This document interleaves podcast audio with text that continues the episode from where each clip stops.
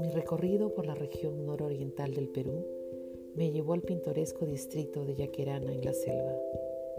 Este es un lugar favorecido por la presencia de grupos étnicos como los Matset Mayoruna. Además de practicar la caza, la pesca y la recolección de frutos, estos grupos tienen una firme conexión con el mundo físico y espiritual.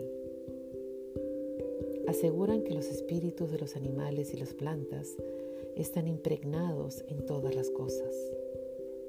Camino a sus labores diarias, Elisa, una mujer de la comunidad, me narró lo siguiente. El bosque encantado.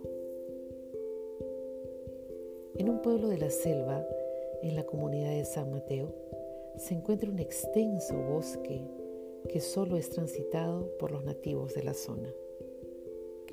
Cuentan las voces que cuando personas foráneas ingresan a este lugar para cazar animales o talar árboles, el bosque se inquieta tanto que de inmediato ocurre una súbita creciente de aguas.